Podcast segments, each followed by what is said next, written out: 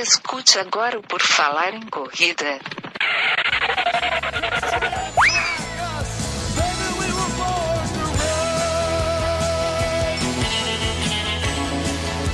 Are you ready to run?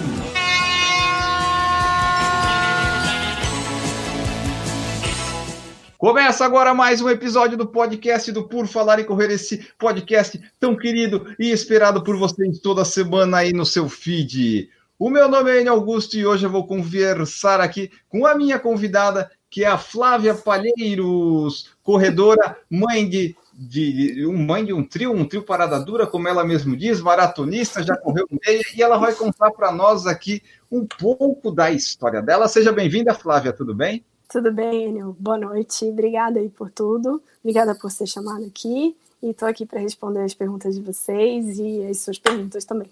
Pode perguntar. Maravilha, eu vou perguntar, porque eu fiz aqui uma listinha, ó. Uma, duas, três, quatro, cinco, seis, sete, oito, nove, dez, onze, doze, treze, 14, 15, 16, 17, 18, 19, 20. Tem 23 perguntas temos aqui. tempo, temos tempo. Mas às vezes elas ela se reúnem numa só, né? Vamos lá, vamos começar aqui do, com- do começo. Um pequeno resumo, uma pequena apresentação da Flávia para os nossos ouvintes. Bom, meu nome é Flávia, tenho 43 anos, tenho três filhos, sou casada, é, já estou há 15 anos com meu marido, é, sou fisioterapeuta, pouca gente sabe, eu acho, mas eu, eu me, na verdade eu me formei em fisioterapia em 2002, ai, tô velha, ele.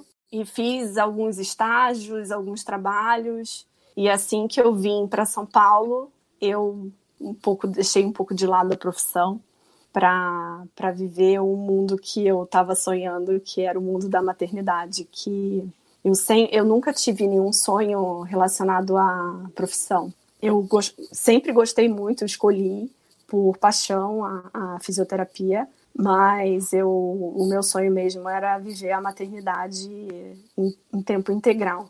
Então eu, eu deixei um pouco de lado esse meu lado profissional para me dedicar. E aí, na verdade, eu queria ter uma creche, eu queria ter tido mais filhos, sabe? Queria ter uma escola. queria ter uma escola, assim.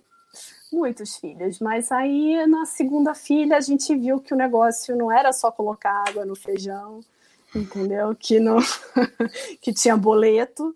E aí os boletos falaram: "Não, vamos ficar só nas duas". E aí depois eu não sei, à medida que a gente vai for conversando, eu conto a história do do Ops, que é o Felipe, que foi Ah. o terceiro. e eu sou carioca, é, Não acho que pelo sotaque. Imagina, imagina. Mas, Enio, você acredita que aqui em São Paulo todo mundo fala, assim, quando eu dou o número de telefone, perguntam, é, é 011 ou 021? Porque o meu telefone tem dois, então é 8292. Aí já fala, ah, é 011 ou 021? Mas quando eu vou para o Rio de Janeiro, eu, eu penso que eu tô no limbo, porque lá no Rio de Janeiro todo mundo fala que eu perdi o sotaque. Não é possível. Eu É. sei que eu tenho sotaque de carioca. Eu tenho total de sotaque de carioca. Só que lá, em- lá no Rio falam que eu já perdi o sotaque. Eu acho que algumas expressões, algumas gírias, tipo, mano do céu. Mano do céu é aqui de São Paulo, e eu falo direto. Mas lá no Rio eles, eles falam que eu perdi totalmente o Acho que sotaque diminui. carioca. né? Daí fica, para uns fica muito forte, para outros fica fraco, e daí você fica aí, como você falou, nesse limbo. tipo no limbo, né? Tipo, da onde eu sou, de Marte. Eu morei no Rio a minha infância inteira. Meu marido é de São José dos Campos. Ele estava fazendo um trabalho no Rio, e aí a gente se conheceu. E aí ele recebeu uma proposta para voltar para São Paulo logo no, no início do namoro. E na época eu tinha acabado de perder minha mãe. Eu sou filha única, minha mãe é filha única. E meus pais eram, eh, eram separados, minha mãe vivia com o meu padrasto na época. E aí eu não tinha nada a perder, eu falei assim: ah, bom, início de namoro, o máximo vai acontecer, eu volto pro Rio de Janeiro e começo, recomeço, né? Mas aí você viu, deu certo e a gente tá casado até hoje, com filho. E, e aí eu vim para São Paulo em 2005, a gente teve a primeira filha em 2006. E acho que o resumo é ba- basicamente esse. No Rio de Janeiro, eu morei em vários lugares no Rio de Janeiro. Sou tijucana de infância. Não sei se você conhece o Rio de Janeiro, Enio, conhece? Ah, eu conheço as partes, vamos dizer assim, as partes boas, porque eu só fiquei na. Eu corri a Wings for Life e corri a maratona lá, né? Então eu conheço essa parte do litoral. Ah, a parte boa também. Mas Tijuca tem coisa boa também. Tem, Mas a Tijuca, Tijuca é a Barra Tijucano. Tijuca fala? Não. Não, Barra da Tijuca é, é para onde o tijucano costuma ir depois, quando ah. sobe um degrau, entendeu? É assim, a Tijuca e vira Barra da Tijuca. Ah, então é Mas pra... Tijuca, Tijuca é o único bairro que a pessoa tem um nome. Tipo, quem mora em Niterói, Niterói é outra coisa. Vamos botar Grajaú. Quem mora no Grajaú é morador do Grajaú. Quem mora no, no Meier é morador no Meier. Quem mora na Tijuca é tijucano. Então eu sou tijucana mesmo. Sim. Mas já morei no Meier, já morei na Tijuca, já morei na Barra da Tijuca também.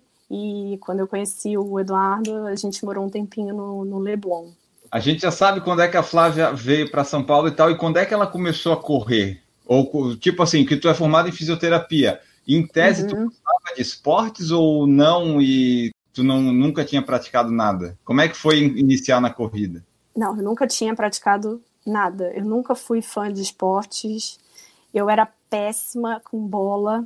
Eu era péssima com tudo. Eu era a última a ser escolhida no time. Eu sofria bullying mesmo, bullying, porque quando eu era escolhida, eu sofria para pegar bola, para jogar vôlei. Eu era péssima, não tinha altura, a minha mãe só me colocou na natação porque ela falava que não ia pagar a cirurgia de amígdala e adenoide. não acredito que eu tô contando isso. Mas daí ela me botou para nadar. Então, o único esporte que ia andar de bicicleta, que eu andava o Rio de Janeiro inteiro de bicicleta, mas era bike de passeio, era bike Caloi, meio Monarch, sabe? É da sua época, Monarch, não? Já ouvi falar. Já ouvi falar? Então eu, eu pegava a bicicleta de final de semana com os meus amigos e a gente saía lá da Tijuca e passava por dentro de túnel. A gente fazia umas loucuras lá.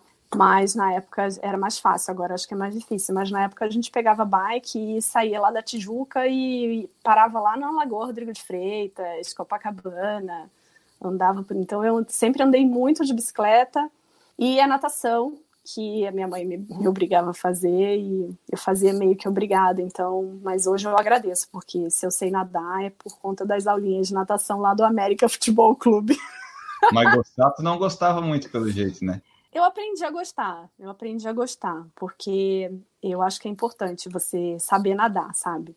E hoje em dia eu entro na. Engraçado, eu vou, depois eu conto esse, esse outro lado da história, mas eu vou começar a nadar agora, semana que vem, e vai ser uma. É meio nostálgico, sabe? Voltar para natação e lembrar da minha mãe me esperando na natação lá no América Futebol Clube. Fez parte da minha história, da minha infância e eu vou reviver um pouco disso.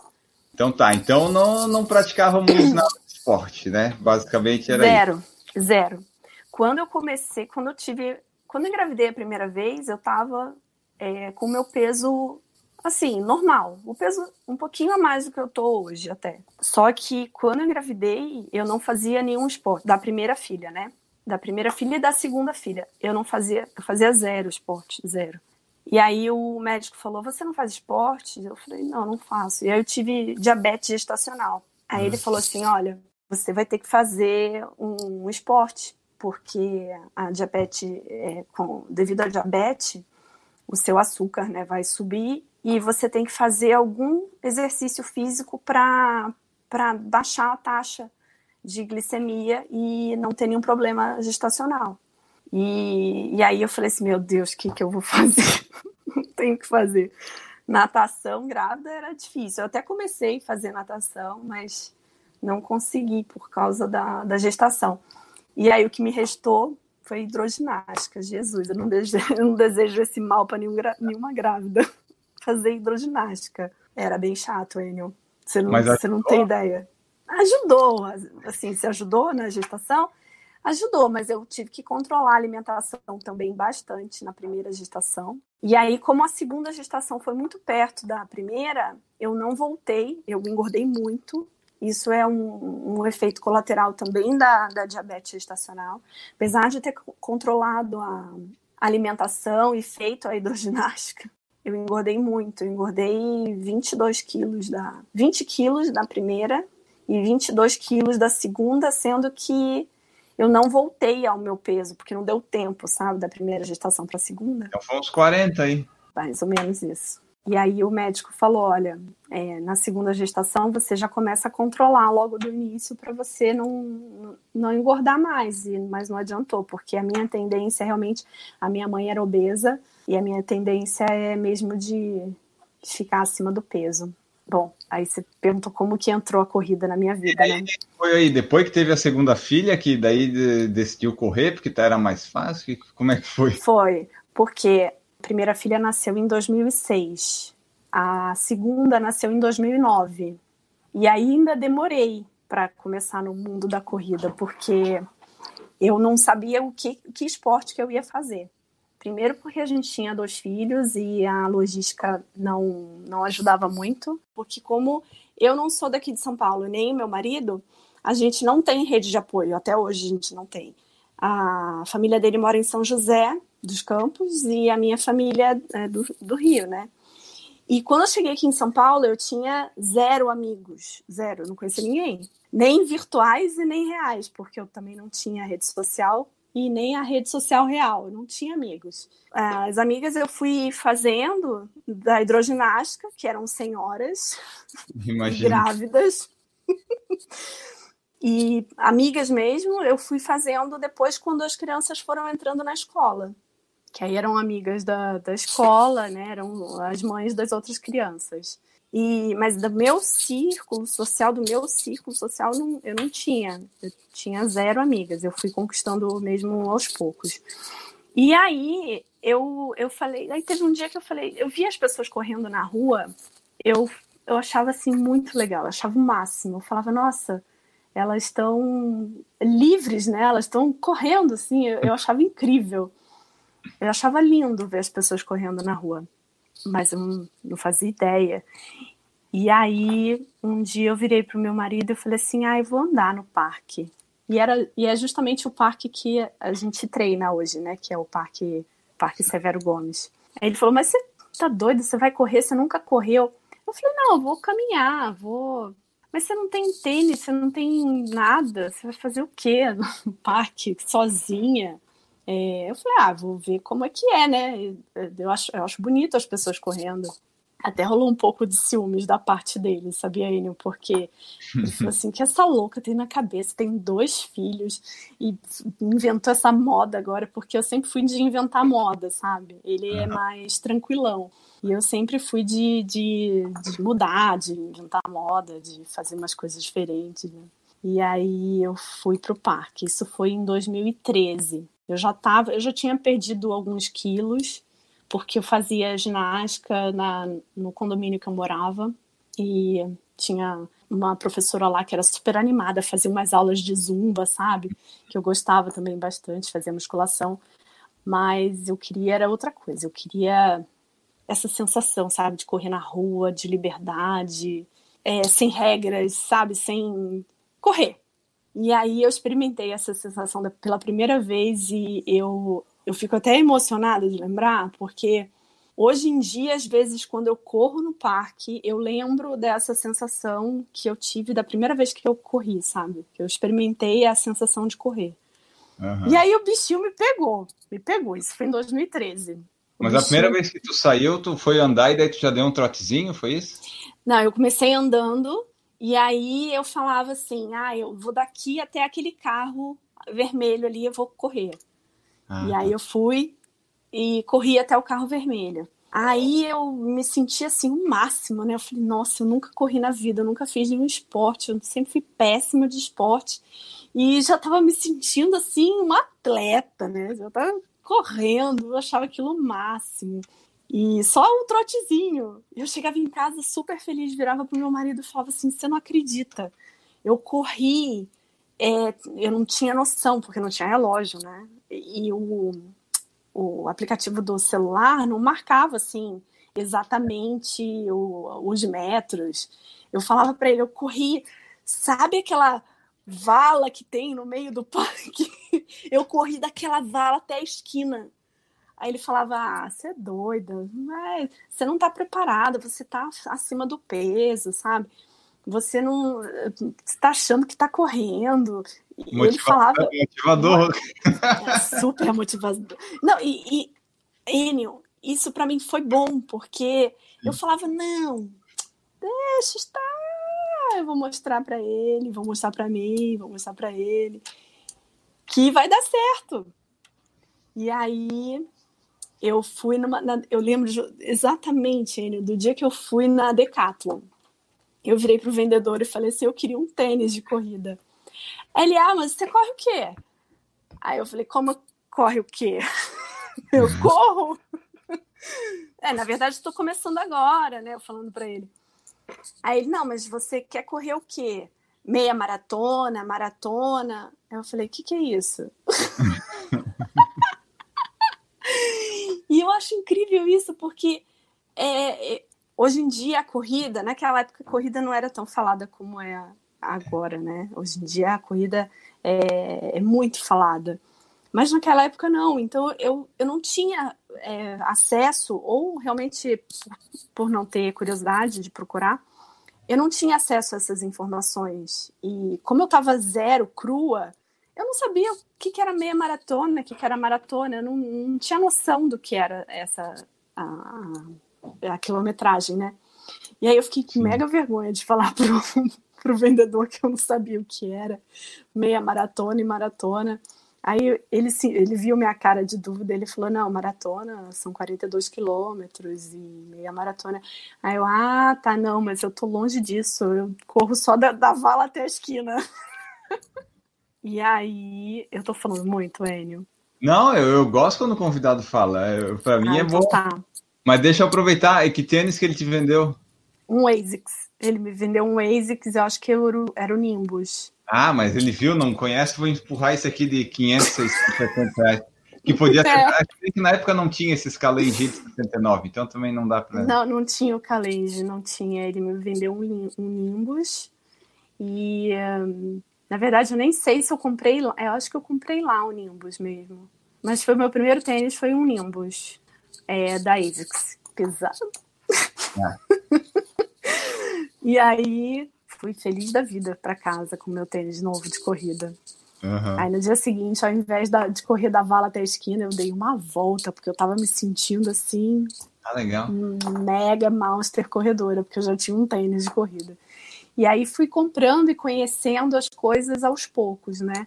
Aí comecei a participar de corrida de rua. A primeira corrida de rua que eu fiz, eu falei, meu Deus, será que se eu andar eu vou ser desclassificada? Sabe essas dúvidas que muita gente tem, eu tenho certeza que muita gente que às vezes tem medo até de começar, sabe? Porque tem uma, umas dúvidas assim bestas, mas que na verdade é o que realmente passa. E eu passei por isso. Eu não, eu não sabia o que era pace, eu não sabia o que era maratona, meia maratona. Eu achava que São Silvestre era maratona. Não tem, não sabia nem onde é que colocava o chip, né? Provavelmente. Eu não sabia onde colocava o chip. Eu não sabia nem que existia chip. Eu, é. Não fazia ideia. E eu achava, sinceramente, se eu andasse numa corrida de 10 quilômetros, porque a louca aqui, a primeira prova de rua, se inscreveu numa prova de 10 quilômetros. e eu bem... corria, fui bem ousada, né?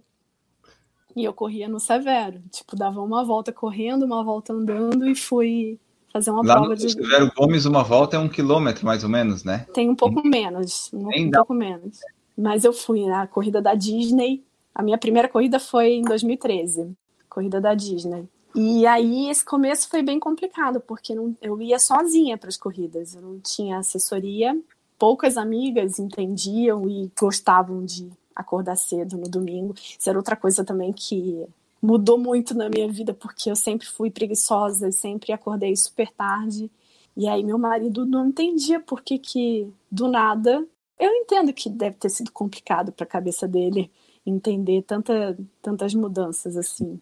Mas eu estava vendo que ali eu estava indo no caminho certo, sabe? Porque foi tão difícil começar a encontrar um esporte que, que me fizesse bem, que me fizesse feliz e que eu estava vendo o resultado, sabe? Eu voltava mais feliz para casa, eu voltava me achando, me sentindo uhum. muito bem, feliz, endorfinada e ao mesmo tempo que a autoestima que estava lá embaixo sabe? Eu me olhava no espelho e falava, Jesus. E o peso também já estava. Eu estava conseguindo diminuir o peso, então era uma coisa que estava me fazendo bem. Só que foi difícil para ele entender. Foi e também aí rolou uns ciúminhos. Pô, nossa, tanto interesse para acordar domingo de manhã para correr, para quê? Você não vai ganhar. Você não, é. você não tá sendo paga para isso, você não vai subir no pódio. É difícil de entender às vezes mesmo, né? Porque não faz sentido nenhum, na verdade, tu acordar às quatro da manhã para correr, sei lá, cinco quilômetros, ganhar uma medalha e tal, né? Assim, olhando é, friamente, friamente, parece uma coisa muito boa mesmo. Para quem não corre, para quem não vive. E, e, ele, assim, até hoje ele não, ele não foi picado pelo bichinho da corrida, viu? Eu, eu insisto, Enio, eu juro que eu insisto. Eu falo para ele ir, eu já botei ele de até com o meu ele chip. Já... Ele já correu, ele já correu. Aí a primeira vez que, ele, que eu levei ele para correr, eu falei assim: agora esse homem vai, vai correr. Aí levei ele para correr, fiz uma corrida, fiz acho que 21, ele fez 5 quilômetros. Aí ele ficou me esperando. Aí quando eu cheguei, eu falei: E aí, o que, que você sentiu? Quando você passou na linha de chegada, crente que ele ia falar: Nossa, que emoção, a vibe, legal, não sei o quê. E, pô, senti uma dor do joelho do cacete. Porra. Não deu. Não rolou ele. Até levei para outras, e mas o bichinho ainda não pegou ele, não. Ah, às vezes a pessoa mas... não, não tem o que fazer também, né? Não adianta insistir também que a pessoa vai pegar ranço do negócio. É melhor assim. É, é pegar ranço é pior, né? Mas aí me diga, é 2013, pelas minhas contas aqui, os filhos já estavam razoavelmente grandes, né? Não dá tanto trabalho assim, acho eu, para deixar, não sei como é que funciona isso, né? Não sei se depois pois do primeiro é. fica meio largado, segundo e terceiro. A parte dos filhos foi tranquilo? Foi, quer dizer, foi difícil essa parte também de correr, porque uma, pelas minhas contas, tinha sete, a outra quatro, né? Isso, sete e quatro. É, sete, três, sete e quatro, porque elas têm dois anos e meio de diferença. Tá. Depois que eu fiz, eu me formei em fisioterapia, só uma curiosidade, isso pouca gente sabe. Eu, eu fiz geologia e fiz comunicação social. Mas aí na parte do cálculo eu falava, nossa, eu tenho respeito para quem passa em cálculo. Porque cálculo, cara, o cálculo 1 foi difícil. Depois eu descobri que tem um, dois, três, quatro, cinco, vários cálculos. Eu falei, gente, quem passa em cálculo 2 e 3 tem meu respeito. Sou péssima em matemática. Por isso que eu, eu desisti de geologia e. eu sabia que geologia tinha cálculo. Para mim, geologia era só pedra e mato e tudo mais. É, foi o que eu pensei quando eu me inscrevi. Foi o que eu pensei. Porque eu gosto dessa parte também. Mas aí eu, de cara, eu parei em cálculo. Eu falei, não, gente, eu sério, eu não conseguia. Eu não conseguia entender a tendência para o infinito. Eu falava, gente, como é que era? Eu esqueci agora até a origem. Sei lá eu falava, gente, o que é isso? Não, isso é muito doido. Não, não, era, não foi para mim. Eu desisti mesmo, eu abandonei a faculdade de geologia por causa de cálculo. Uhum. E então, voltando, é das crianças, né, que você perguntou. A isso. logística era deixava com o marido, né? É, o marido, na verdade, é, outro dia fiz até um post falando sobre isso da cultura, né? O, a gente fala de deixei com o marido, mas na verdade é uma parceria, né? o que a gente tem aqui é uma parceria. Ele me ajuda, eu, na verdade ele não me ajuda, ele está junto comigo. Então, quando eu saía para correr, assim como ele sai para jogar o vôlei dele, jogar pela sociedade, engraçado como isso pesa mais quando a mulher sai para fazer um esporte, é, ao contrário do homem. Quando o homem sai, eu duvido que um, um amigo perguntou: oh, mas quem você deixou seus filhos? É verdade. Ninguém pergunta isso no futebol. Duvido que um amigo de futebol pergunta para um cara: Pô, tu tá aqui, cara? Nem é seus filhos. Agora, quantas pessoas é, já me perguntaram, e eu tenho certeza que perguntou para ele também: Pô, mas sua esposa vai correr e você fica com as crianças? É, é duro, é cruel, viu? É cruel, mas vencer essa, essa coisa da sociedade, da, que é cultura, né? também é outra batalha que nós, mulheres mães, e enfrentamos é, para sair para correr também, viu? É, não é só se preocupar com pace, com corrida, distância, tempo, tênis, relógio. A gente se preocupa com, com essas coisas também que a gente enfrenta e a sociedade é cruel. Eu acho injusto porque é, é, somos um casal, entendeu? Então eu acho que é, é parceria. A parceria tá aí também. Mas Sim. isso é minha revolta. revolta momento revolta. Mas é assim, a, a mãe ela, ela é apegada aos filhos, né? Obviamente, acho que quase todas elas são. E daí, como é que tu ficava para deixar as crianças correr? Tu pensava assim, putz, estou deixando meus filhos, dizia, pô, pelo menos vou ter um momento meu sozinha. É, eu acho que a, a intenção de o corpo para descansar é, começou justamente daí. Porque ah, é como daí? a gente. Eu ia perguntar é... a origem. é bem daí, Enio. Porque eu vivi por muito tempo, até 2013, né, de 2006 a 2013, 100% ligado a, aos filhos. Eu vivi a maternidade 100%. Eu não tinha ajuda, nunca tive babá, eu nunca tive rede de apoio. Minha mãe, como eu falei, já, já era falecida. E a minha sogra, eu não posso falar mal da sogra, mas a minha sogra também morava em outra cidade, então era mais complicado ter acesso à sogra. E tu então, trabalhava gente... também?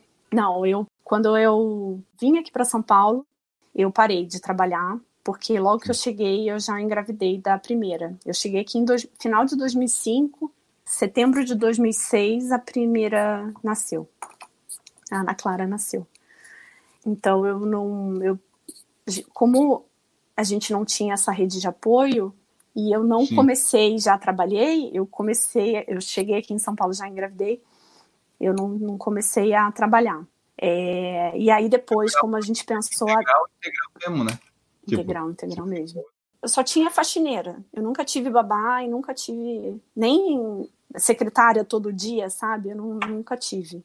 Sempre fui eu e aprendi tudo na marra, porque eu não fazia nem, não sabia cozinhar nada. Eu aprendi tudo com receita de internet. Deu muita coisa errada, mas é, é assim que a gente aprende, né? Fazendo, Sim. queimando muito arroz, feijão. Mas no final deu certo. E aí depois, quando a gente já, já imaginava ter a segunda filha, a gente entrou num acordo e aí eu falei para ele, eu falei, olha, é melhor a gente eu ficar sem é, me dedicando à família, né, às crianças, e depois eu penso em, em trabalhar, né. E aí veio a segunda e aí, depois da segunda, quando eu comecei a pensar em, em, em trabalhar, em fazer alguma coisa, só que aí você já está fora do mercado de trabalho, ah. você já está é, naquela vida de, é, de, de casa com as crianças e sem, sem muito sem rumo, né? Sem um caminho a, a traçar sem rede de apoio, porque aí você fica imaginando, eu estou trabalhando, meu marido está trabalhando, acontece qualquer coisa com as crianças, quem vai socorrer? E não tem ninguém, só eu e ele. Então é, é mais complicado. E aí eu falei um dia, eu falei, meu Deus, vida, me surpreenda, só que eu não tracei a, a surpresa, né? E aí a surpresa foi que em 2015 eu engravidei do Felipe. Ah. Esqueceu do Felipe, né? Tem mais um aí. Pois é, foi uma surpresa muito inesperada. Foi a surpresa mais surpreendente da minha vida, porque na verdade eu queria sempre um, sempre quis ter um menino, né? Mas aí veio a Ana Clara e a Alice, aí a gente falou não, chega, não dá, muito boleto. não, é, é puxado, Enio. Não dá para botar só água no feijão, não. É muita é muita conta, muita despesa que é, criança mas... tem. Aí, aí só me surgiu assim, tu começou em 2013, daí tipo, tu tava começando a correr, gostando da coisa, daí tu engravidou e daí tipo, teve que parar ou daí foi uma gestação diferente? Exatamente isso, foi o que aconteceu. Então eu, eu, eu experimentei a, as duas sensações, a de estar grávida e ter uma vida sedentária e a de estar grávida com uma vida totalmente ativa, diferente, né? E, e se eu posso deixar aqui uma, um conselho às mães e futuras mães, é, tenha uma vida saudável, porque a diferença de uma gravidez, das duas primeiras gravidezes para a terceira, que é a do Felipe, foi assim uma diferença absurda. Eu engordei 18 quilos, mas eu estava com outro pique. Eu não tive, eu tive zero problema, inclusive a diabetes gestacional que eu tive nas duas gestações, eu não tive na terceira. E eu estava mais velha, eu tinha 39 anos quando eu engravidei do Felipe. E foi assim, foi outra história, sabe? A minha terceira gestação já correndo. Eu engravidei do Felipe final de 2014, eu comecei a correr em 2013. Então, quando eu já estava, eu estava muito bem. Eu já tinha é, voltado o meu peso, eu já tinha conseguido conquistar, eu já tinha feito meia maratona. Uhum. Depois daqueles primeiros 10 quilômetros sofridos, eu fiz a meia maratona do Rio. A minha primeira meia maratona foi a, a do Rio, e, é. em 2014 que eu fiz. E aí também sem assessoria, sem nada, correndo. É, foi rápido tipo, para meia, né?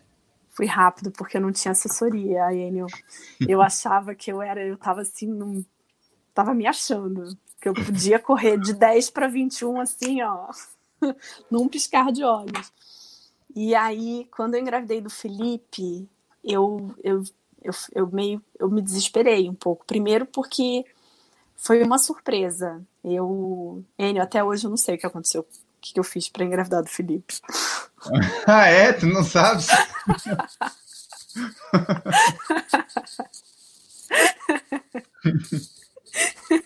não sei, Enio. É, foi bem. Nossa, foi uma. Foi uma coisa. Não sei te explicar.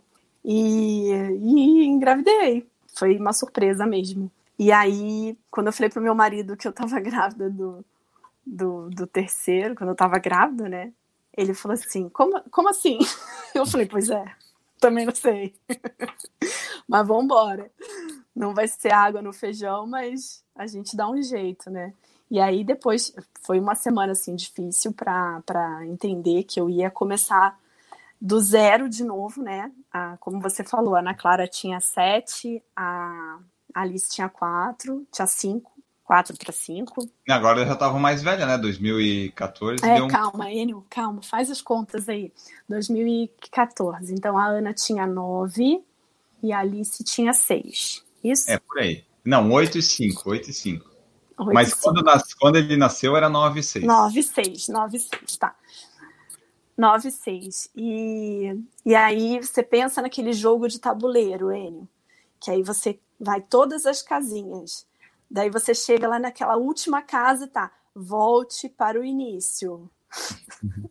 Viver tudo de novo. Foi essa sensação que eu tive quando eu descobri que eu estava grávida do Felipe. Que elas já estavam independentes, já eram grandes, já não davam tanto trabalho, já tinha desfeito de tudo da minha casa, não tinha mais berço, não tinha mais carrinho, eu não é. tinha mais nem imaginado em ter filho de novo. E aí tive que comprar, começar do zero, comprar tudo de novo, né? Então esse foi o primeiro é, desespero de voltar às casinhas do jogo. E o segundo desespero é, é o começar do zero, né? É tipo, eu tava numa fase acima do peso, tava com autoestima baixa, e aí eu comecei, atra através da corrida, eu conquistei é, muita coisa, né? E eu melhorei a autoestima, eu estava me sentindo bem, eu estava magra, eu estava feliz, que eu acho que é o principal que a corrida trouxe para mim, foi a, a, alegria, a satisfação de, de conquistar muita coisa.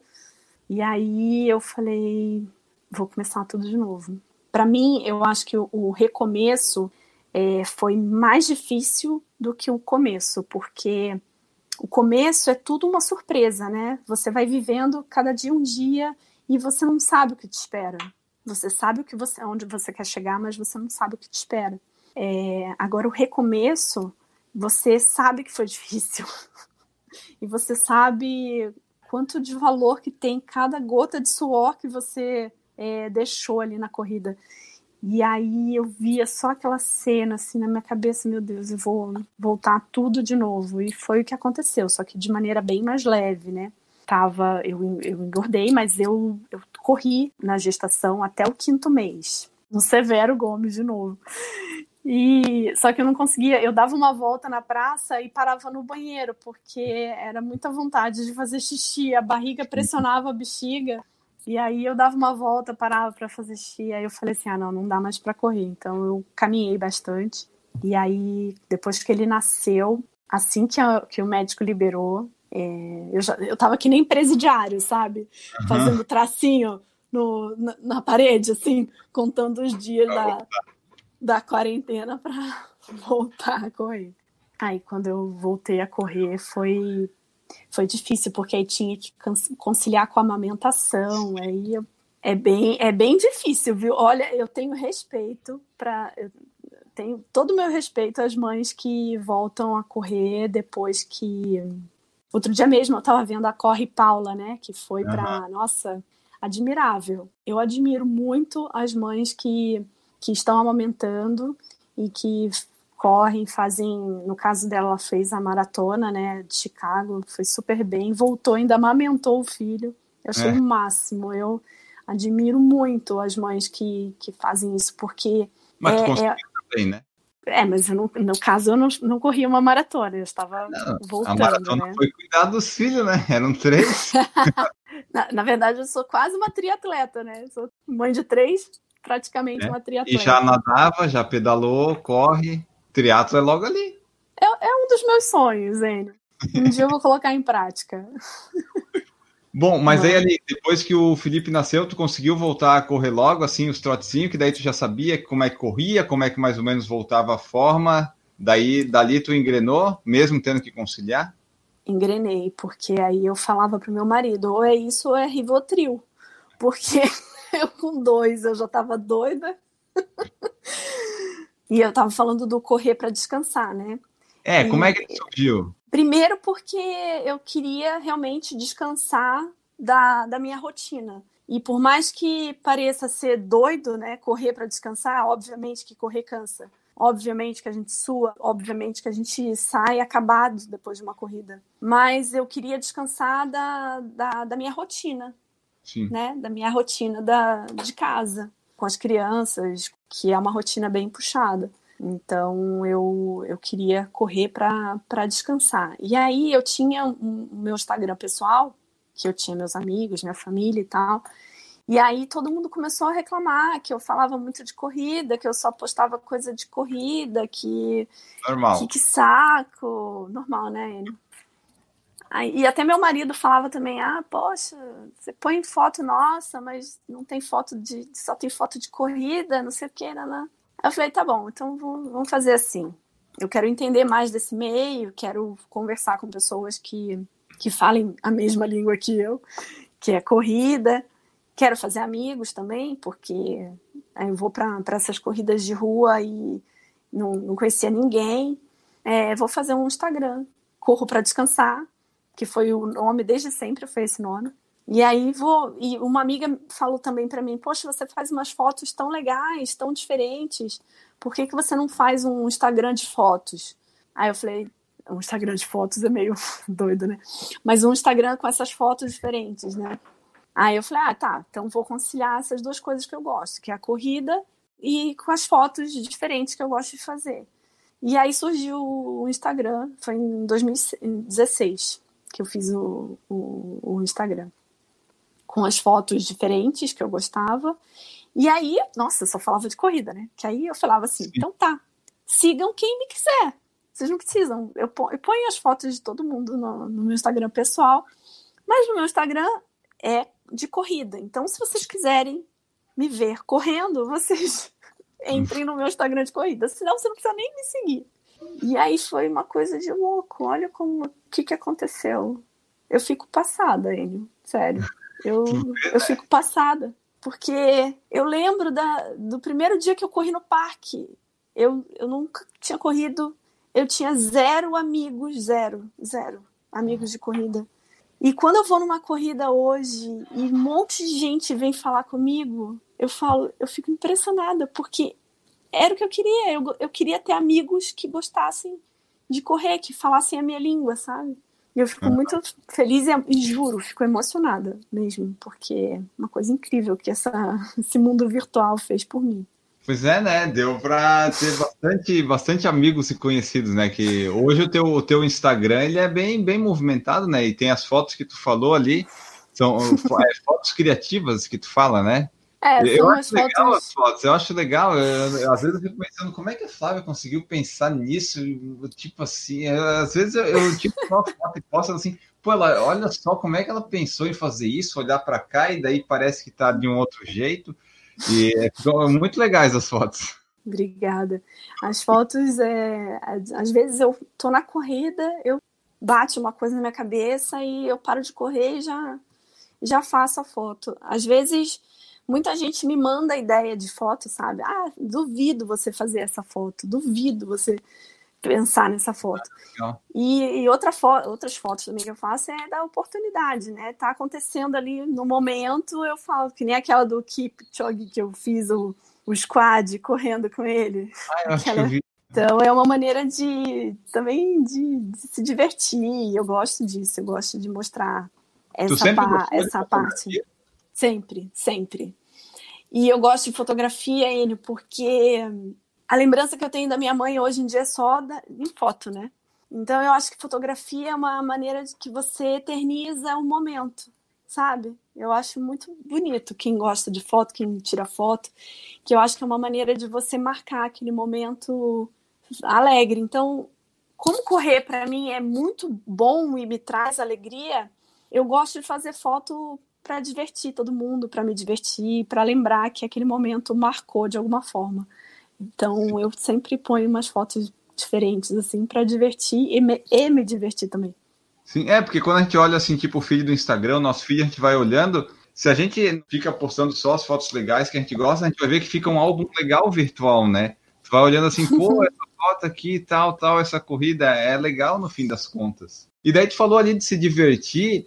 Tu tá sempre feliz, assim, é, tá sempre alegre, porque no Instagram, eu, geralmente, quando eu não te vejo tanto rindo, é quando tá na academia, que às vezes não, não tá tão. não parece que tá tão. Mas assim, no geral, tu sempre parece ser uma pessoa alta astral, bem, bem contente, bem feliz. É, é sempre assim, nessa, nesse clima que a Flávia é? Sim, eu sou, eu sou assim. Mas aqui, assim, claro que 100% a gente tem. Ninguém é assim, né? Mas eu, eu sou. Eu não gosto de, de viver, de. Não é curtir, é curtir de curtir uma vibe negativa, sabe?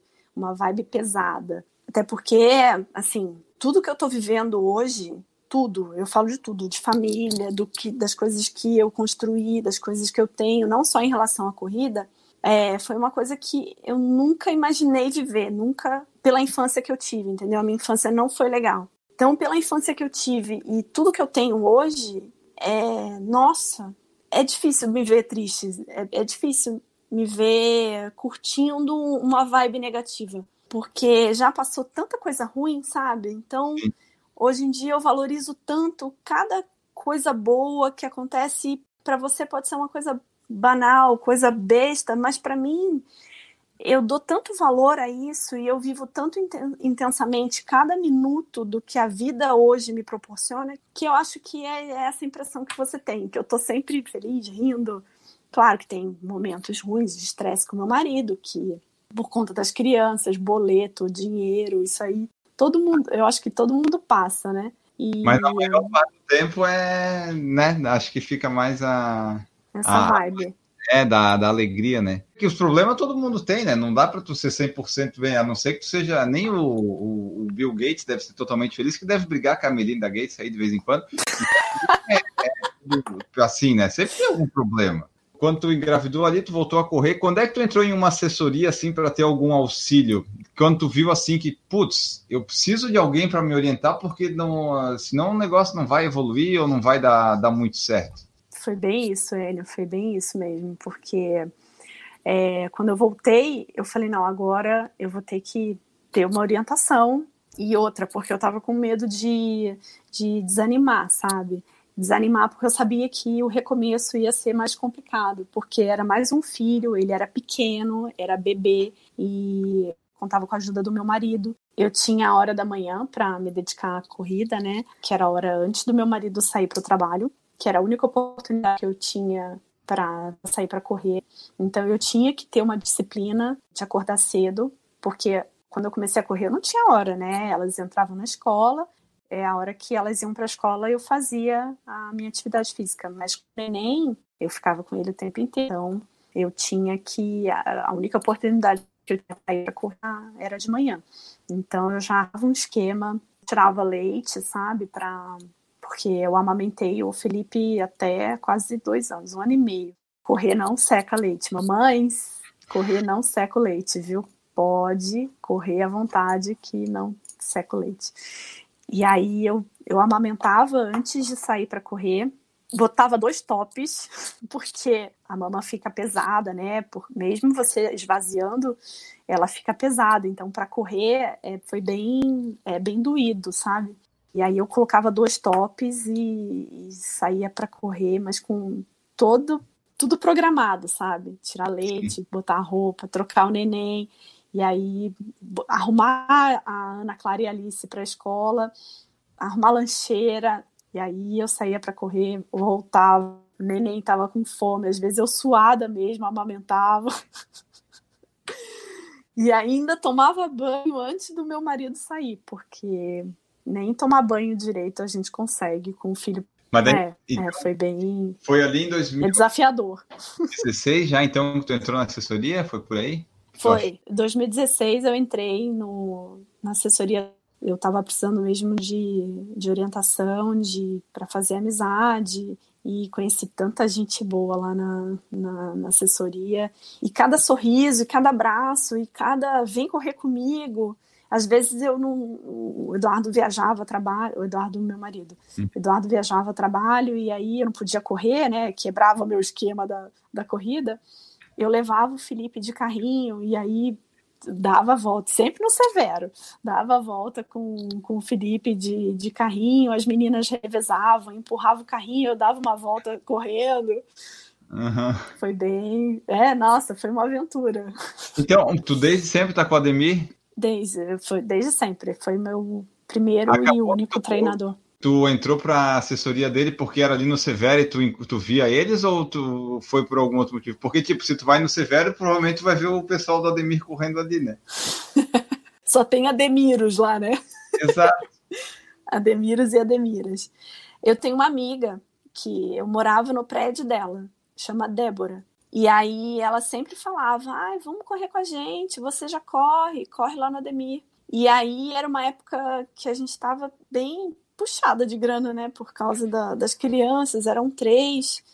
E aí eu falava, falei para Eduardo, falei, ah, Eduardo, é, vamos apertar aí, porque eu quero entrar para assessoria, porque eu preciso é, dessa disciplina, de uma orientação, de conhecer gente, porque senão eu vou ficar doida. e aí ele falou, não, tá bom. E aí a Débora que me levou para a assessoria do, do Ademir. E aí foi quando eu comecei a, a, ver a corrida de uma maneira diferente, de uma maneira de, disciplina e de ter uma, uma rotina, né? E de sentir necessidade de outras coisas que eu nem imaginava que existiam na vida da corrida, que faz parte mesmo e não é nenhum nenhum luxo nem nada, mas que você, se você gosta da corrida, se você quer investir, se você quer evoluir, você precisa mesmo é, investir numa boa alimentação, na musculação, é, num, num, relógio para controlar o seu pace, o seu, seu batimento, seu, seu, seu, sua evolução na corrida, né? Então foi aí que eu comecei a encarar a corrida de uma outra maneira, graças tá. ao Ademir, que ele que me mostrou tudo como funciona na corrida, porque até então eu corria que nem a, a doida, do 10 para o 21.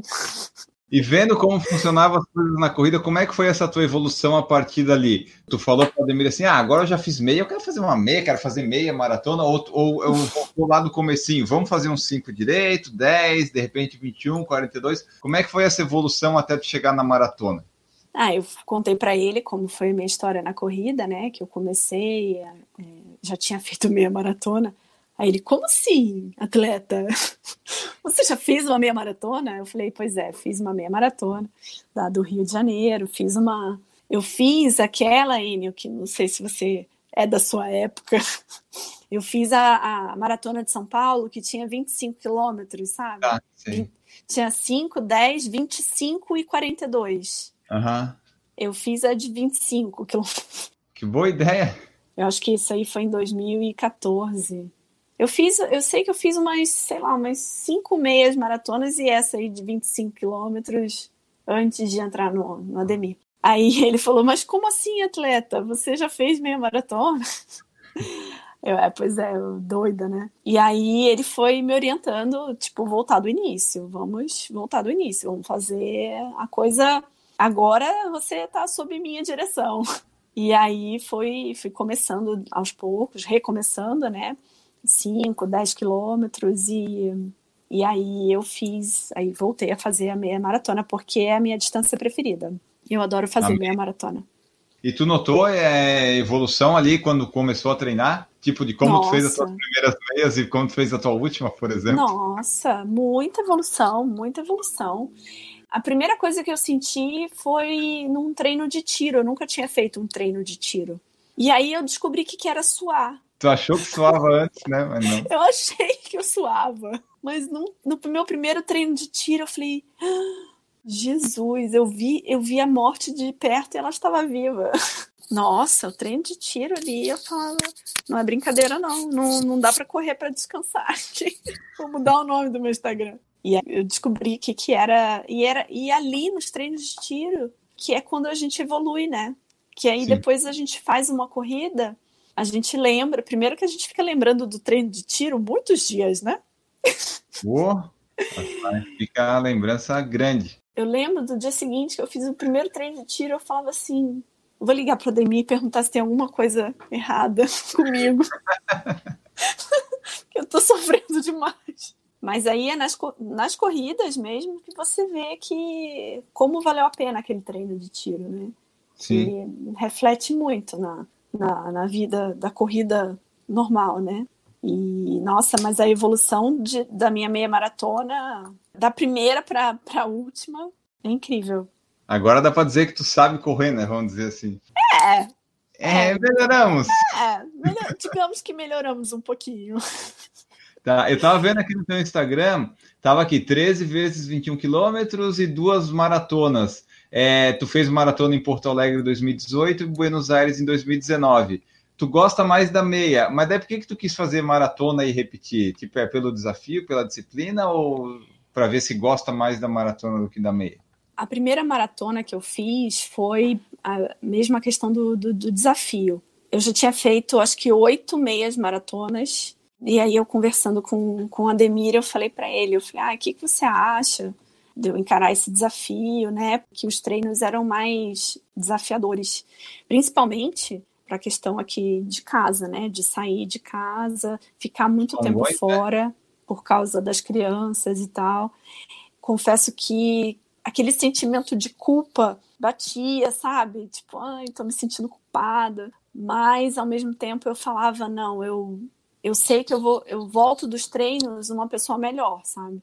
E à medida que eu vou evoluindo, que eu vou é, que é difícil você manter. Você começa a correr, você, você chega no seu, no seu objetivo e muita gente é, desanima, né? Porque você chega no objetivo, ah, tá, acabou, e para. Agora, você sustentar a sua vida saudável, você manter por muito tempo, eu acho que é, é mais desafiador, sabe? E o que eu sempre quis era me manter com esse desafio, manter com vários objetivos, com vários com várias metas, porque eu sabia que assim eu não, eu não ia parar, sabe? É, eu não ia conseguir parar, porque eu ia estar sempre me desafiando a coisas novas. Eu queria um novo desafio, eu queria é, dar uma mexida na, na minha vida na corrida.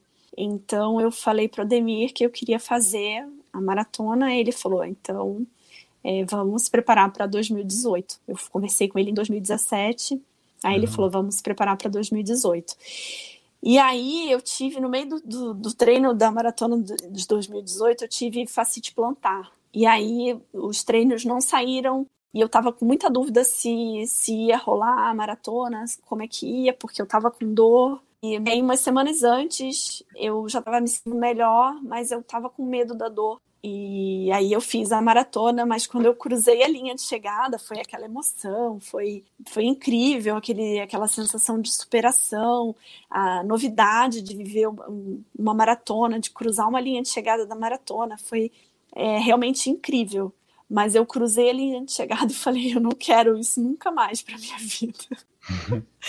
mas aí é aquela mentirinha, sabe, de corredor. Sim, que 2019 voltamos a fazer uma, né? Mas aí, 2019, eu, eu quis, porque eu queria fazer uma, uma, uma, coisa diferente, sabe? Porque quando eu fiz em 2018, eu só corria. Eu não fazia acompanhamento nutricional, não fazia é, musculação. E a, o fisioterapeuta que me acompanhava na época de, da primeira maratona, ele me acompanhou no final, sabe? Quando eu já estava com a crise da, da facite, ele melhorou muito a minha dor é, mas eu não tive um acompanhamento físio preventivo, que uhum. foi o acompanhamento que eu tive na maratona de, de Buenos Aires. Então, é, eu criei um outro objetivo dentro do objetivo que é a maratona. Eu falei, tudo bem, eu aceito fazer, esquece que eu falei, que eu não, nunca mais ia fazer a maratona, eu vou reescrever a história, a minha história da maratona, sem dor e feliz, e quero curtir todos os quilômetros. Então eu procurei uma ajuda da nutricionista, da Karina. A Karina é uma, é uma pessoa incrível e ela me ajudou bastante.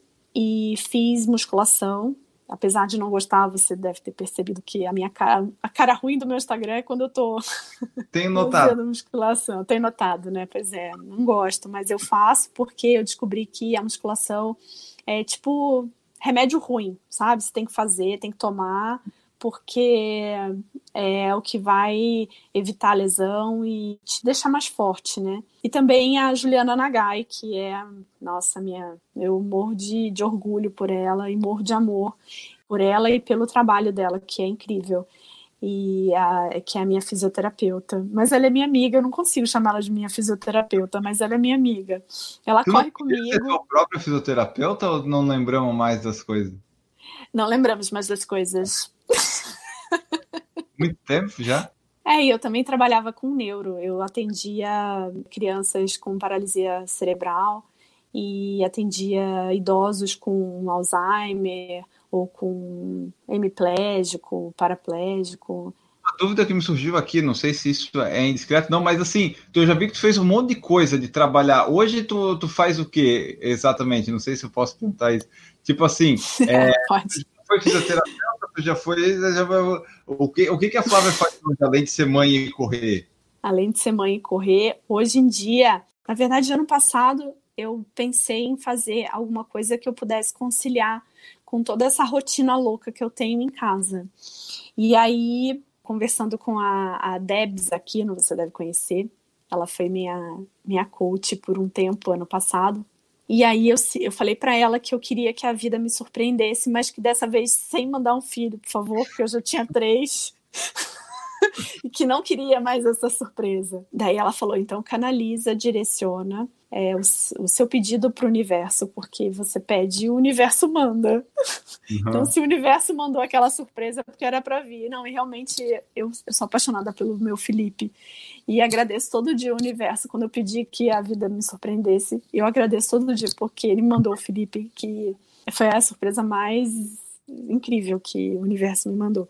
Mas aí, na época, eu conversando com a Debs, eu falei que queria que fazer alguma coisa que pudesse conciliar com a minha vida de corredora, esposa, mãe de três. E aí, outra coisa que eu tenho muita paixão é por fazer palha italiana. Não ah, sei se você já viu. Eu já vi, eu, eu, já fui no evento na Vivian Bogs, eu já comi, eu acho, se eu não estou enganado. Jura? É da Adivinha, não é? Isso! Eu, não, Aliás, eu, eu tenho um outro Instagram que é do Adivinha. Esse Adivinha aí, no, quando eu tive a Ana Clara, eu fiz o Adivinha, mas porque eu vendia coisa de artesanato. Eu sempre fui bem, sempre gostei de fazer trabalho manual. E aí eu fazia artesanato, fazia tiara de criança. Eu já fiz muita coisa, Enio. É, assim. Não, quando eu era pequena, Enio, para você ter uma ideia, quando eu era pequena, eu vendia papel de carta na moreta do meu prédio. Porque eu sempre gostei de falar eu falo pouco, né? percebeu? Não, não. não. eu sempre gostei de falar, de conhecer gente, de sempre fui curiosa e sempre fui. Eu trabalhava em loja. Antes de fazer fisioterapia, eu trabalhei em várias lojas de é, como vendedora. E eu adorava, sabe? Era para mim era desafiador trabalhar com atendimento, porque era uma coisa que me fazia bem, me deixava bem motivada, porque era falar, vender, bater meta, sabe? Eu adorava. E aí, me perdi também, eu falo tanto. As falhas, as falhas. Então, aí quando eu era pequena eu vendia papel de carta, canetinha, é, na mureta do meu prédio, porque eu, eu gostava de falar com as pessoas e também de ter o meu dinheiro, sabe? Quando a, eu conversei com a Debs, aí eu falei para ela que gostava de fazer trabalho manual Aí ela falou: ah, faz a, a palha italiana. Aí eu contei para ela a história da palha italiana, que era um doce que minha mãe fazia e que é, ela misturava com a, a brigadeiro com biscoito para render mais, sabe? Porque sempre tinha muitos amigos. Eu sempre fui uma pessoa de muitos amigos. E aí tinha ia muita gente para minha casa. E aí tinha uma lata de leite condensado. Ela falava: brigadeiro não vai dar para todo mundo. Aí ela botava biscoito com o leite condensado e o Nescau e aí ficava uma coisa, parecia que era muita coisa, né? Porque aí misturava com biscoito, parecia mais. As crianças adoravam a palha italiana da minha mãe. E aí eu falei assim, eu lembrei da palha italiana e falei, ah, vou recriar uma coisa para comercializar, né?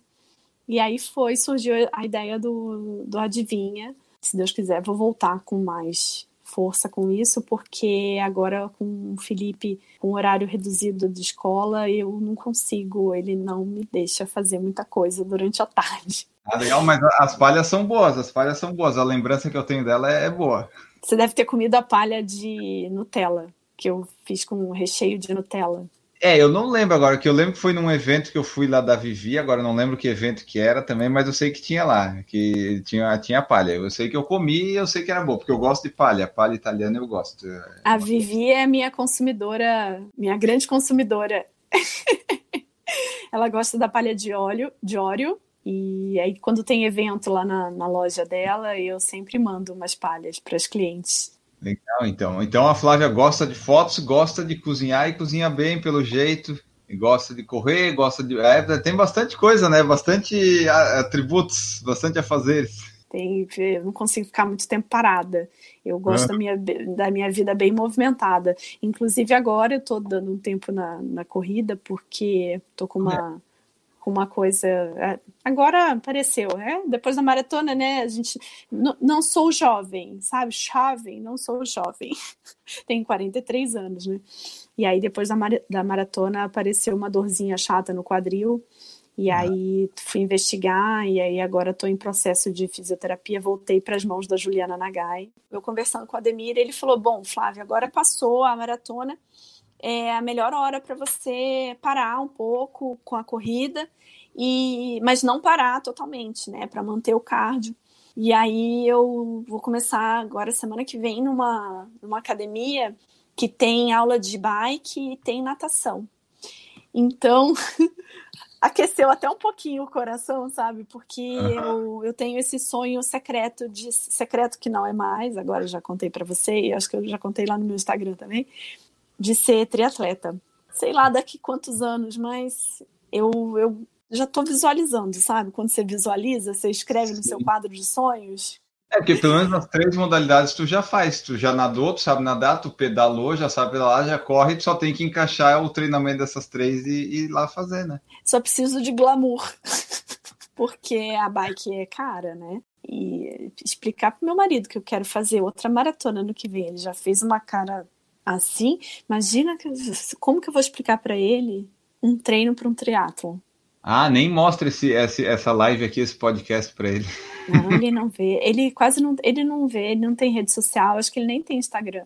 Ele tem, ele tem, mas ele diz que não tem. É, não usa muito. Ele não usa muito, ele não é usuário assíduo. Ele não comenta, não curte, ele quase não sabe o que acontece. Alguém falou para ele, ah não, minhas filhas que falam, papai, a mamãe tem não sei quantos seguidores. Aí ele, mas e? Tipo, ele não. e, e assim, tu falou dessas coisas todas aí de, de ser mãe, de, do, de cuidar ali do Felipe e tal, horário reduzido. como é que tu fez ou tu faz para conciliar esses treinamentos? É por causa do horário que tu é, coloca tudo certinho para seguir? Porque, tipo assim, para treinar para maratona, por exemplo, tinha que fazer longo. Aí, de repente, tem lá que cuidar de um filho, levar em algum médico aqui a colar. Como é que tu concilia tudo? Porque tem, tem a parte de ser mãe, tem a parte de ser esposa, tem a parte de ser corredora, tem a parte de ser é, a trabalhadora. Como é que a Flávia consegue conciliar isso tudo assim, sem enlouquecer? É, a corrida não me deixa enlouquecer, na verdade. a corrida não me deixa enlouquecer, me deixa mais, é, mais, mais equilibrada. É difícil. Tudo. É difícil porque é, quando pessoas normais que não têm filhos, quando você chega em casa depois de 30 quilômetros, o que, que você faz? Você come, toma banho e aposto que você deita no sofá. É, dá uma sentadinha, né? Deitar, dá uma dormida, é dá é bom. Um soninho gostoso, né? Então não temos aqui. não temos porque o, o, marido já fica assim, porque eu saio de manhã, e ainda mais no longo, né, que eu demoro para chegar em casa. Quando eu faço treino curto, eu passo na padaria e levo pão. Quando é longo, eu passo no galeto e levo o almoço, né? E aí o café da manhã e fica tudo por conta dele. Mas isso foi previamente acordado, foi previamente combinado antes de eu começar, antes de eu dar o enter para fazer a inscrição da, da maratona. Eu expliquei para ele tudo, exatamente o que ia acontecer. Que eu teria finais de semana de treinos longos, que eu chegaria em casa pro, pro almoço. E só que quando chego, não dá para deitar no sofá, não dá para tomar banho, comer e deitar no sofá tudo que gira em torno da, em função das crianças eu tenho que fazer. Então já cheguei de longo, troquei de roupa e fui para a apresentação da, da, de teatro uhum. da, na escola das crianças. Morrendo, mas eu não queria perder aquilo, entendeu? Aquele momento. Porque ao mesmo tempo que eu não quero perder um treino, perder o, o momento das crianças, a prioridade para mim apesar da corrida significar muito para mim na minha vida, a habilidade sempre foi família e crianças, eh, meus filhos, né? Então, eu, entre perder uma apresentação de teatro na escola e perder um treino, obviamente eu perderia. Perderia, não, eu encaixaria de outra forma o treino na minha vida, Sim. mas eu nunca perderia nada que envolvesse meus filhos por causa da, da corrida. Quando eu chego em casa de um treino longo, se tiver coisa para as crianças para fazer, imagina, não penso duas vezes. É, tomo banho, lavou, tá novo. E, e vai. Vamos, vamos para a apresentação de teatro da escola, é, festa junina lotada, todo mundo pisando no meu pé. vamos embora. E olha só aqui, ó, tu falou do alimentação, fortalecimento, então tu começou a fazer eles, tu viu que, que deu diferença aí na tua corrida? Sim, muita diferença, porque a alimentação é, não, não foi. A Karina não me passava só uma dieta é, especial. Tem a questão do suplemento, que isso também foi. se o tênis, se a distância era novidade para mim, imagina um gel de carboidrato, eu não sabia hum. nem da existência disso. Então, eu fui saber a maneira correta de usar, de, das quilometragens e tal, o gel correto, a forma, tudo direitinho quando eu comecei a, a seguir o plano da, da Karina, né? O plano alimentar é, da, da Karina. E a questão da suplementação tudo, isso deu muita diferença. É, o whey protein, eu não sabia nem como tomar isso. Eu via todo mundo tomando depois da corrida, eu falava, para que isso? Eu achava que era algo ilícito, sabe? Nossa, o que, que ela tá Sim. tomando? e era whey. Sim, então, a gente não então, conhece, é, né? A gente não conhece. E, e Enio, eu tenho certeza que eu, eu, espero de coração que muita gente, muitas mães, muitas esposas, muitas é, novatas possam assistir essa, essa sua entrevista para passar essa, essa, essa tranquilidade, entendeu? Porque Até todo mundo começa com né? zero. Né? Maridos e esposas também que não correm.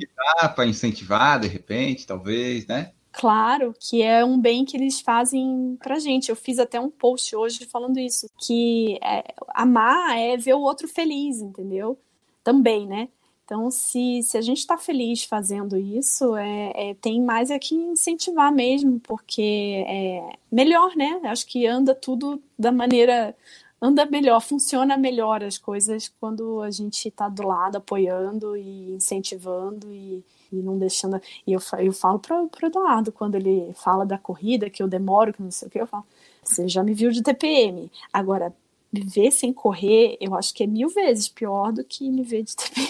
Imagina de TPM sem correr. Nossa, nossa eu acho que ele me manda de volta lá para Tijuca. O teu Instagram hoje ele, é, ele é bem movimentado, tem ali bastante seguidores. Eu vejo que você vai em alguns eventos e tal que as marcas convidam. Quantos tênis assim tu já usou? Qual que é o teu tênis preferido que tu mais gosta de usar para correr? Que agora tu já deve ter experimentado uma variedade maior do que aquele Nimbus que o vendedor te empurrou lá em 2013 não sei se pode falar mal do Nimbus ou não, né? Que ele, apesar da ASICS, pode não mandar, mas também né, faz parte. É, como é que é? Qual, qual não, mas veja, a gente está falando do Nimbus versão 2013, né? Ah, é, aquele lá, né? né? Exatamente. mas assim, desses tênis aí todos. A tecnologia avançou. Quais que são os que tu usa nos treinos atualmente? Atualmente não que tu estava aí com a lesão no quadril, mas correndo. Como, quando tu corre assim, quais são os tênis que tu gosta para treinar e para participar de prova? Eu gosto muito do Salcone para do Kinvara para ah, fazer treino de, de tiro. Gostei muito de um que eu ganhei num evento, que é o Glycerin da, da Brooks. Gostei hum. muito, inclusive eu fiz a maratona com ele. Gostei muito mesmo. E agora eu estou experimentando os tênis da, da Under Armour, que realmente foi uma surpresa muito boa. Eu gostei muito do, do Velocity, que é o tênis que eu acho que é, é mais para performance. Gostei bastante. E da Olímpicos, né? Que é o queridinho lá da, da galera do, do Ademir. O Challenger 2, que é, eu achei bem bom para rodagem. São esses meus queridos. Ah, legal. do momento. Não, bom, bom. Eu sempre gosto de perguntar quando as pessoas vêm aqui os tênis que elas estão usando para ver se eu tenho novas ideias ou quando tiver oportunidade de, de comprar algum. É, em, em tempos de, de, das pessoas falando de Nike, né? Falar uma, umas marcas assim alternativas é bom, né? É, você não falou nem de Nike, nem de Adidas, nem de ASICS. Tênis é aquele que fica bom na, na gente, né? Não tem, às vezes. É, é não. Eu, sempre me perguntam. Eu tenho uma, uma proximidade muito, muito boa com os meus amigos do Instagram. Eu não gosto de falar seguidor. Eu falo que eu tenho muitos amigos, que é o que eu sempre quis ter mesmo. Quando eu fiz o Instagram, eu e, e, aí, cada vez que eu respondo uma pergunta, todo mundo fala: Nossa, você me respondeu. Eu falei: Claro, era para isso que eu fiz meu Instagram, é para trocar mesmo, para conversar com gente que falasse a mesma, a mesma língua que eu. Então, é, muita gente me pergunta sobre tênis, e quando eu respondo, a primeira coisa que eu falo é, é essa: que tênis é muito pessoal. Exato. Então, você tem que calçar, você tem que experimentar, nem que seja, sei lá, dar uma corrida ali, testa, pula, vê como você sente sente o seu pé dentro do tênis, porque o que é bom para mim às vezes não é bom para o amigo que tem um pé diferente, que tem um, sabe, um pé mais largo, um pé mais fino. Então, é bem pessoal mesmo. Olha só, tu sabe quantas corridas tu já fez? Tu anotas ou não? Tu só corre aí, vamos lá e tá tudo bem. não sei. Ah, tá, não, não sei. curiosidade. Não, não sei. Eu, eu tenho todas as medalhas, os números de peito, eu passei a guardar é, de uns tempos para cá, porque eu não, não, guardava o número de peito, mas eu comecei a, a fichar, peguei uma pasta das crianças, aquela pasta de uhum. plástico, sabe? Papel de carta. Para guardar o número. Para guardar meus números de peito. Até ano passado eu anotava, eu fazia umas etiquetas, eu tenho uma etiquetadora de colocar no, no livro das crianças, é, eu comecei a anotar meu tempo e a data da prova, eu colava atrás da medalha, mas de um tempo para cá também tô meio. E, e você acredita que eu não tenho nem um porta-medalha? Eu preciso providenciar um porta-medalha. Eu coloco as medalhas penduradas num cabide. Mas eu, eu, o Felipe provavelmente ia derrubar. Tu gosta assim de melhorar o teu tempo? Como é que são teus tempos assim nas provas? A Flávia depois começou a treinar com a Ademir, viu assim, ah, tá legal, dá para melhorar esse tempo aqui, e tal, tal, tal. Como é que são teus tua relação com os tempos na, na corrida? Evoluir é sempre bom, né? Mas eu gosto mais é de me divertir mesmo. Eu gosto uhum. muito de, de correr para me divertir, para viver uma nova experiência, para cruzar mais uma linha de chegada. para viver aquele momento que para mim é mágico. Você, eu, eu olho um, um, uma linha de chegada é, é, um portal mágico, sabe? E a, a, W21 foi engraçado que eu cruzei a linha de chegada, porque eu fiz 10 quilômetros, aí a Luciana estava fazendo 21. Eu falei, eu vou com você também de novo, só para passar de novo na linha de chegada. aí fui com ela de novo, passei de novo na linha de chegada. Então, claro que é importante a gente evoluir, a gente tentar melhorar o tempo. É, não vou ser hipócrita falar que não é bom. É, é gostoso também você correr não, uma, uma meia. Isso, né? Não, não sou obcecada por isso. Mas fiquei muito feliz da, da minha evolução que eu tive da maratona passada. Para essa, a maratona passada eu fiz em 4h49 e essa desse ano eu fiz em 4 horas e 23, então eu diminuí bastante o tempo. Mas, assim, o que ficou para mim guardado é, na memória é a sensação de cruzar a linha de chegada de uma uhum. maratona e da, da outra, independente do tempo. Essa eu cheguei bem, eu cheguei feliz, eu cheguei satisfeita, eu me diverti muito tempo da, da, da prova. No final, eu pude ter a, a, a, Eu vivi o momento de cruzar com o Felipe e meu marido estava lá esperando com ele, então eu pude cruzar a linha de chegada com ele. Foi incrível, ainda peguei ele no colo, ou seja, eu estava bem mesmo. Tava bem. Eu fiquei bem feliz. Então, é, eu acho que para mim isso marca mais do que o, o tempo. Bom, pessoal, essa foi nossa conversa aqui com a Flávia Palheiros, a Corro para Descansar, que vocês provavelmente devem conhecer no Instagram. Se não conhecem, estão conhecendo agora já a partir desse podcast. Antes da gente terminar aqui e despedir dela, lembrar sempre vocês das formas que tem aqui de apoiar o Por Falar em Correr. Estamos no PicPay, no Apoia-se, no Padrim, onde você quiser, a partir de um real você pode apoiar aqui o nosso projeto, que tem YouTube, tem podcast, tem site, tem redes sociais e tudo mais. Agora sim, vamos embora. Vamos dar tchau para a Flávia, que nos contou há pouco da história dela. Esperamos que vocês tenham gostado. Então, é aquela, aquele recado do final do podcast, né? Se você gostou, você manda o seu feedback, seja comentando na nossa postagem, nada Flávia, manda no, nos stories, marca no, no direct, enfim, você manda para a gente você marca a gente para dizer assim: ah, gostei, o que, que eu achei do episódio. É sempre bom ter esse feedback de vocês, sabendo o que, que vocês acharam, se gostaram, se de repente querem que a pessoa participe de novo, ou se não quer que participe, mas pelo menos se gostou muito daquele episódio, fala que gostou. É sempre bom a gente saber o que, que vocês acharam do que, que a gente está fazendo por aqui. Feito isso, Flávia, muito obrigado pela sua participação aqui. Eu agradeço muito você ter aceitado. Deixa os teus meios de contato, né? Se tu assim desejar, uma mensagem final também aí para o pessoal e muito uhum. obrigado.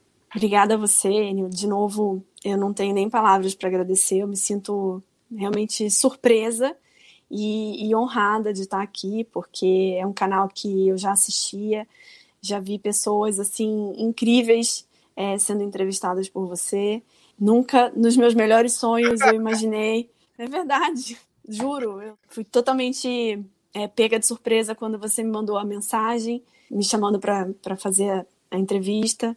Eu espero sinceramente que todo mundo tenha gostado e que de alguma forma, da mesma maneira que no meu Instagram eu consigo atingir muitas pessoas que ou esposas ou mães é, ou pessoas que estejam iniciando agora no mundo da corrida, se eu consigo incentivar de alguma forma, alguma postagem, alguma coisa que eu faço, eu espero que essa entrevista aqui tenha esse mesmo propósito. Incentivar a mulherada, os homens que estejam iniciando a corrida, as mães que têm esse medo de, ah, de sentimento de culpa, vão porque o bem que você está fazendo para você vai refletir para a sua vida em casa, você vai se sentir melhor. E eu acho que é essa mensagem que, que eu tenho para passar aqui. Espero que todos tenham entendido da melhor forma e que sirva para muita gente. Obrigada mesmo, Enio.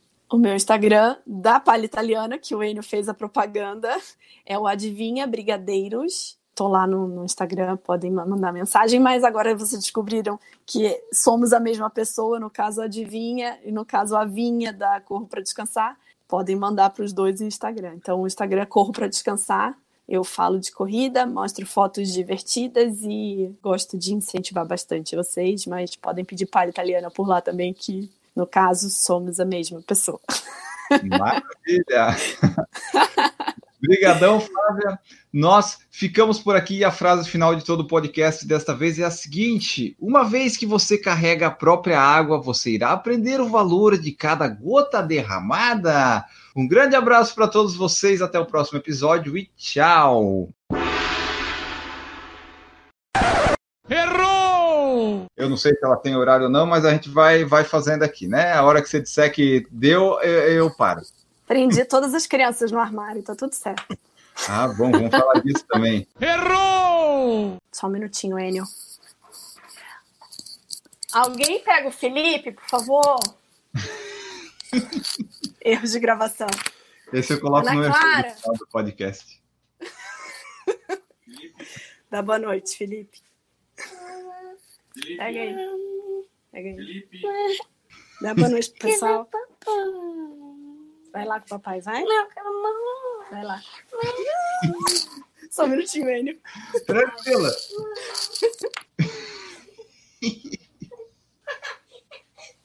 Acho que ele não gostou muito, hein, pessoal? Ai, Enio, desculpa. Pessoal, eu acho que ele não gostou muito de ser retirado do estúdio. Não. Com certeza não. Ai, tadinho. E onde eu parei, Enio?